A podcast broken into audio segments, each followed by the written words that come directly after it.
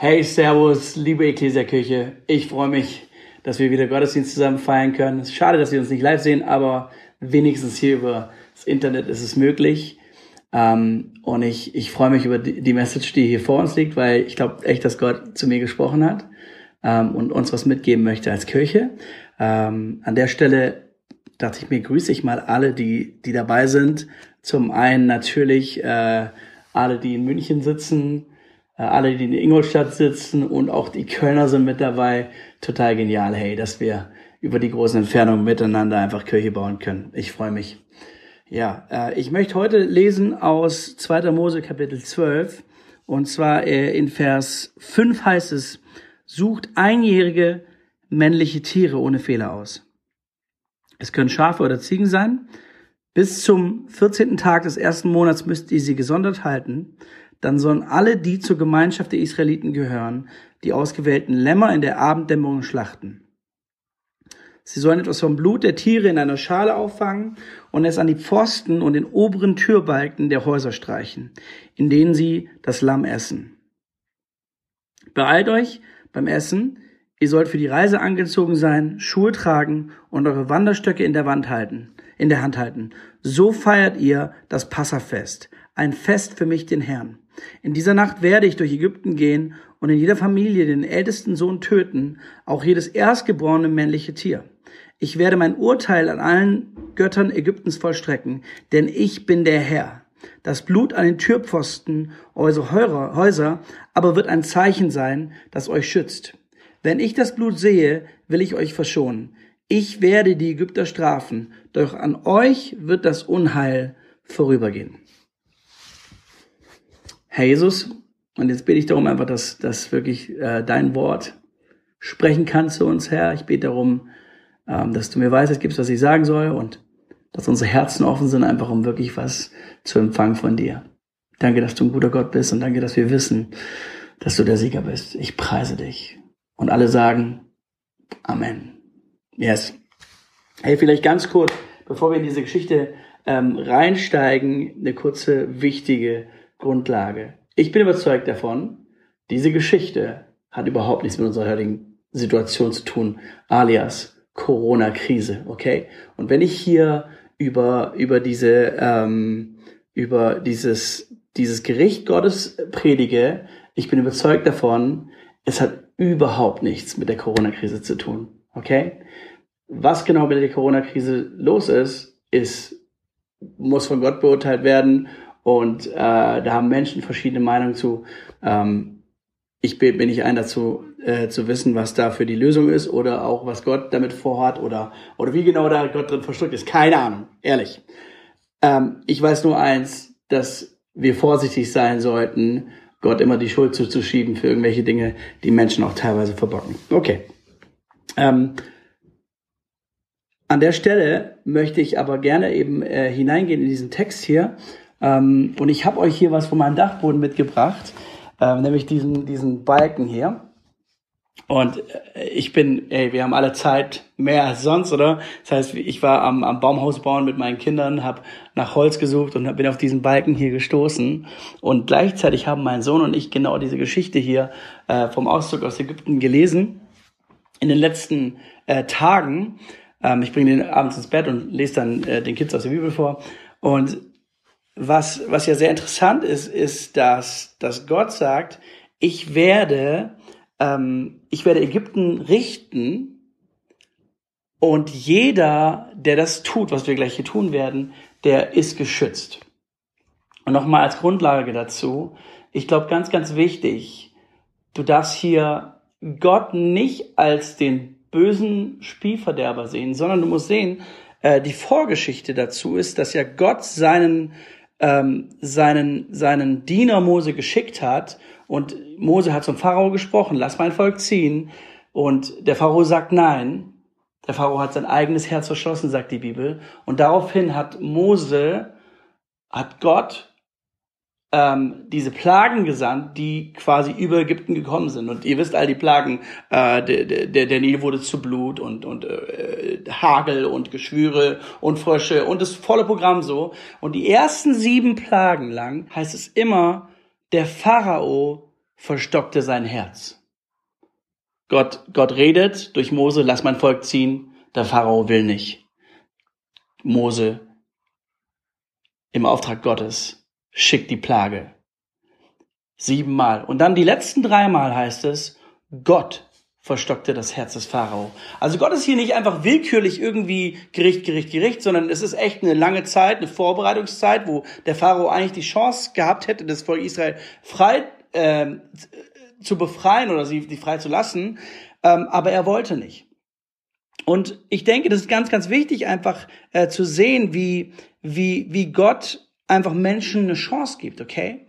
Ähm, insgesamt einfach, was wir jetzt an Ostern feiern, ist ist biblisch gesehen absolut eine Parallele zu dem, was damals geschehen ist, ähm, wenn wir wenn wir nachher gleich ins Lukas-Evangelium springen, wo wo Jesus das erste Mal quasi das Abendmahl ähm, so feiert mit seinen Jüngern und es einsetzt als ähm, als christliche Tradition. Ähm, da verweist er eigentlich auf diese Sache von damals. Das war genau dieses Fest, was sie, was sie feierten, okay?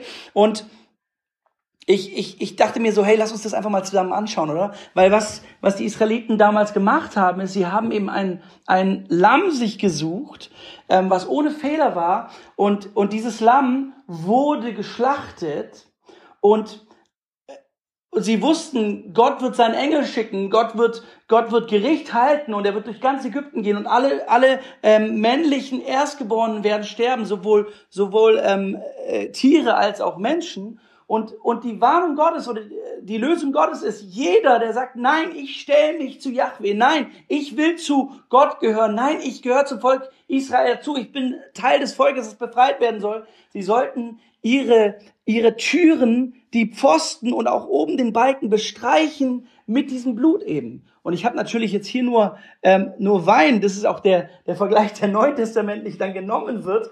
Ähm, aber, aber jede, jedes, jede Familie hat, hat erstens wahrscheinlich mitbekommen, wie dieses Tier geschlachtet wurde und dann nicht nur nicht nur geschlachtet, sondern eben wie das Blut vergossen wurde, wie das Leben ausgeaugt wurde.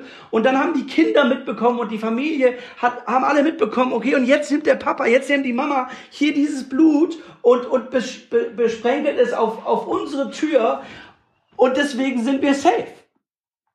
Und ich sag euch was, ich sag, wenn, wenn ich der Papa gewesen wäre in der, Zeit, in der damaligen Zeit, ich wäre nicht sparsam gewesen, okay? Ich hätte das so richtig ähm, äh, voll ausgekostet, okay? Ich hätte so viel wie möglich von diesem Zeug auf meine Tür gehauen, um auch ja safe zu sein, um ja äh, vor diesem Gericht zu entfliehen. Damit der Engel des Herrn, der vorbeikommen würde, genau wusste, hey, dieses Blut, es klebt auf diesem Balken und die Familie, die hier, ähm, die Familie, die hier wohnt, sie, sie ist geschützt von Gott, sie ist geschützt durch das Blut.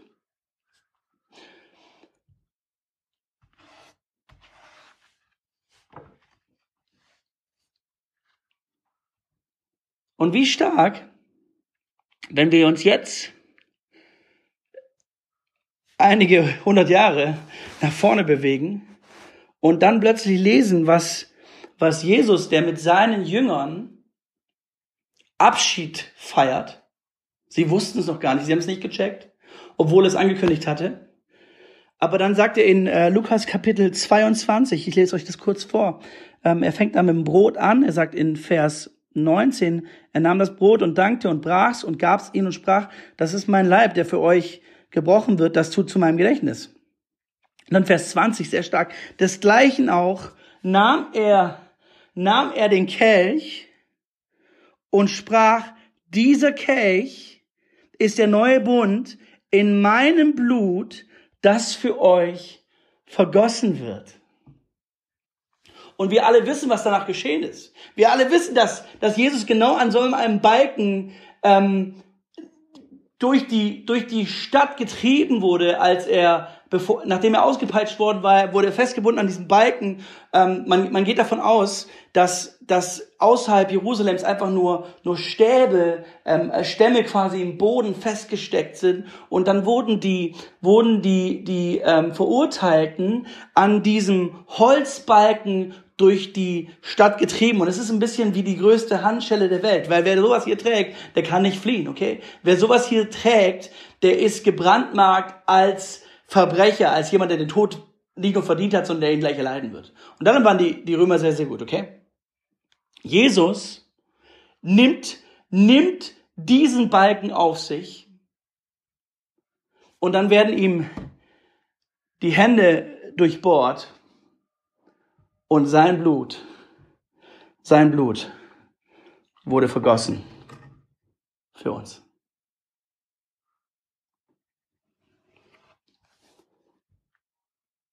Weißt du was, als ich, als ich äh, diese Geschichte mit meinem Sohn gelesen habe,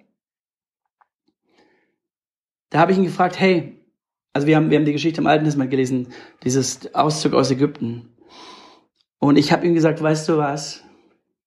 Genauso wie dieser Engel des Todes nicht in das Haus rein durfte und niemand dort drin anfassen durfte und niemand dort drin töten durfte. Genauso ist es auch heute, wenn ein Ankläger kommt in unser Haus und sagt, der Phil ist schuldig. Wenn der Teufel kommt und sagt, der Phil hat gesündigt, wenn der Teufel kommt und sagt, die Mila hat gesündigt, der Papa hat gesündigt, dann ist es so, dass Jesus selber aufsteht und sagt, nein, nein, nein, nein, mein Blut wurde vergossen für ihn. Mein Blut wurde vergossen für ihn. Und ich will hier gar nicht irgendwie was hypermystisches oder sowas reinbringen. Ich glaube, das ist ein, ein wichtiges Bild, das uns die Bibel gibt, okay? Bitte fang nicht an, crazy zu werden, ja. Du musst nicht hingehen und jetzt irgendwie, gerade auch in Krisenzeiten oder so, irgendwie anfangen, äh, Blut oder Wein oder was auch immer, irgendwas Mystisches an deine Türschwellen zu, zu, äh, zu schmieren, auch nicht an deine Stirn oder irgendwo hin oder so, ja. Du musst auch nicht irgendein Blut beschwören oder sowas. Nein, hier geht's eigentlich um eine Frage, nämlich, wer ist der Herr in deinem Leben? In Ägypten war die Frage, bist du Gehörst du zum Volk Israel? Gehörst du zu Yahweh? Und heute, wenn deine eigene Schuld dich anklagt und sagt, du bist schuldig, du hast den Tod verdient, du bist schuldig, du hast nicht verdient, bei Gott zu sein. Wie kannst du überhaupt Christ sein? Wie kannst du überhaupt nur hoffen, die Ewigkeit bei Gott zu sein?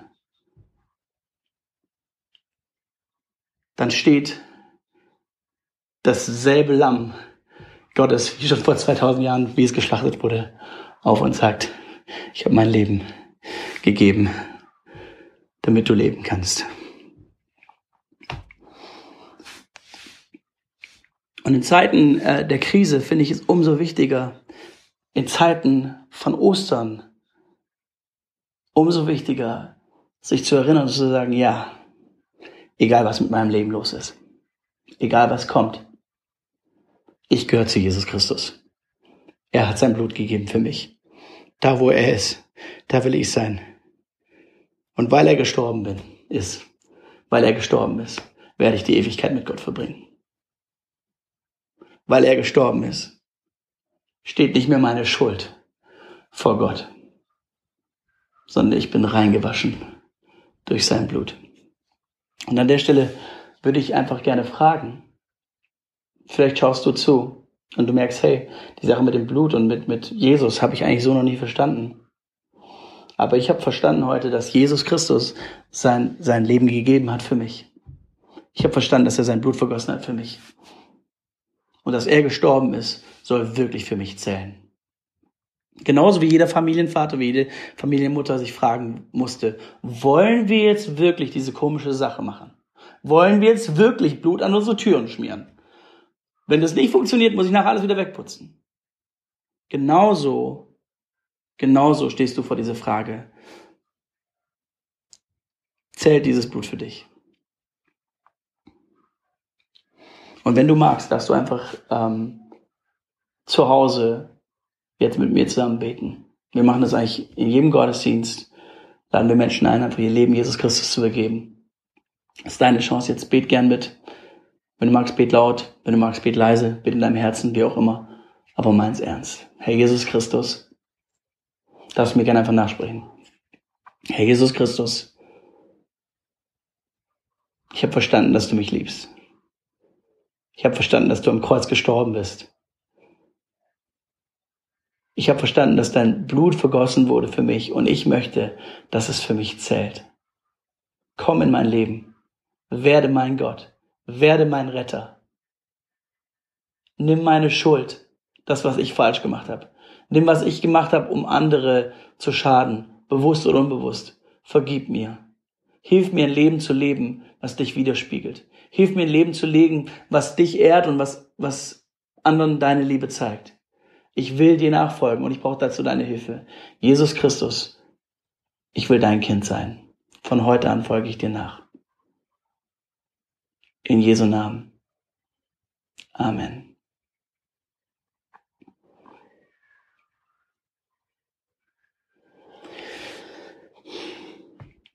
Wenn du, wenn du sagst, hey Sammy, das habe ich doch schon alles gemacht. Wie geht's denn weiter? ich finde es sehr, sehr wichtig, dieselben Leute, die dieses Blut auf ihre Türschwelle und auf ihren, auf die Balken, auf die Pfosten geschmiert haben, waren auch die, die nachher in der Wüste sich teilweise gegen Gott gewandt haben. Deswegen, das ist keine einmalige Geschichte, sondern es ist ein kontinuierliches sich unter den Schutz Gottes stellen, ein kontinuierliches in seine Regierung stellen. Gott, du bist mein Gott. Ich folge dir nach. Ich gebe dir alles, was ich bin. Jeden Tag neu. Und ich sage dir jetzt schon, du wirst scheitern, du wirst hinfallen. Aber Gott hat gar kein Problem, dass du hinfällst. Gott hat kein Problem, dass du wieder sündigst. Dafür hat er sein Leben gegeben. Jesus ist für Schuld gestorben. Die Frage ist, bleibst du an ihm dran? Er wird an dir dran bleiben. Und wenn du merkst, hey, gerade in diesen Tagen, ähm, ich bin so schwach und ich, ich äh, bin selber jemand, der immer wieder fällt, lade ich dich ein, einfach ganz, ganz neu, ganz bewusst einfach zu sagen, ja, Jesus, dass du gestorben bist, zählt immer noch für mich. Dein Blut ist nicht nur auf meinen Türposten, sondern dein Blut soll auf meinem Leben sein. Ich freue mich, euch bald wiederzusehen, ihr Lieben. Ich wünsche euch alles Gute. Bis demnächst. Servus.